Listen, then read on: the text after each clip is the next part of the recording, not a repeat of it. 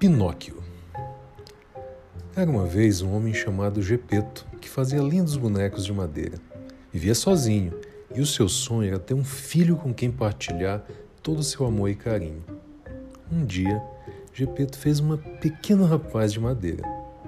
Quando terminou, Gepeto suspirou. Quem me dera que este rapazinho de madeira fosse real e pudesse viver aqui comigo. De repente, Aconteceu. O pequeno rapaz de madeira ganhou vida.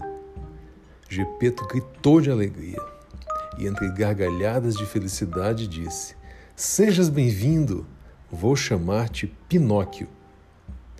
Gepeto ajudou Pinóquio a vestir-se, deu-lhes alguns livros, um beijo na face e mandou-o para a escola para aprender a ler e escrever.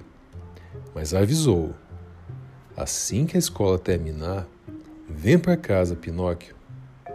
Pinóquio respondeu que sim e alegremente foi caminhando em direção à escola. Pelo caminho, Pinóquio reparou que na praça havia um espetáculo de marionetas. Juntou-se a elas e dançou tão bem que o dono das marionetas lhe ofereceu cinco moedas de ouro.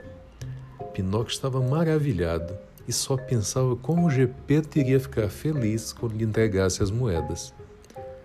Já perto da escola, Pinóquio encontrou dois homens maus. Como era muito ingênuo, os dois homens convenceram Pinóquio a ir com eles até uma hospedaria para comerem e depois dormirem. Depois de comer, Pinóquio ficou sonolento e adormeceu facilmente. Sonhou que era rico e que ele e seu pai Gepeto viviam agora sem dificuldades e eram muito felizes. Quando acordou, esses homens convenceram Pinóquio a enterrar suas moedas de ouro num sítio que eles conheciam e disseram-lhe: As moedas aqui enterradas transformar-se-ão numa árvore de dinheiro, e nunca mais o teu pai, que já está velho e cansado, precisará trabalhar. Pinóquio assim fez e ficou à espera que as moedas de ouro se transformassem numa árvore de dinheiro. Esperou muito tempo até que, cansado, adormeceu. Os homens maus apareceram e levaram as moedas de ouro enquanto Pinóquio dormia. Quando acordou, Pinóquio viu que lhe tinham levado as moedas e chorou. Não queria voltar para casa com medo de que Gepeto ficasse zangado e triste com ele.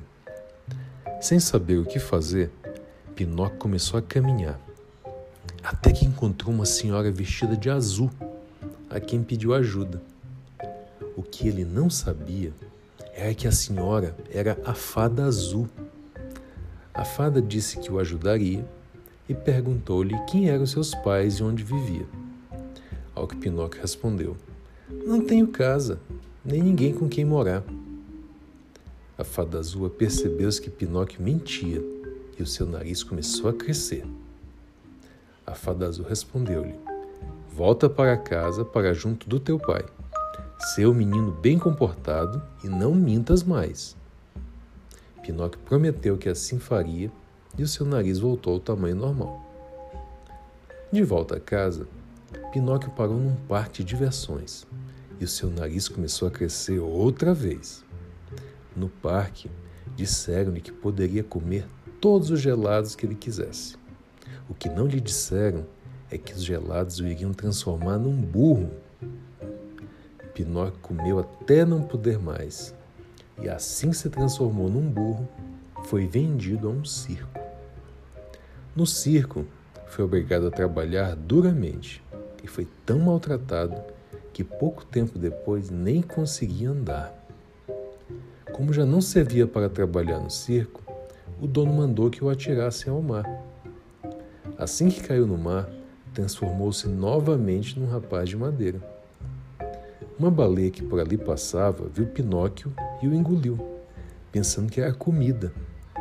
Dentro da baleia, qual não foi a surpresa de Pinóquio ao encontrar Gepeto?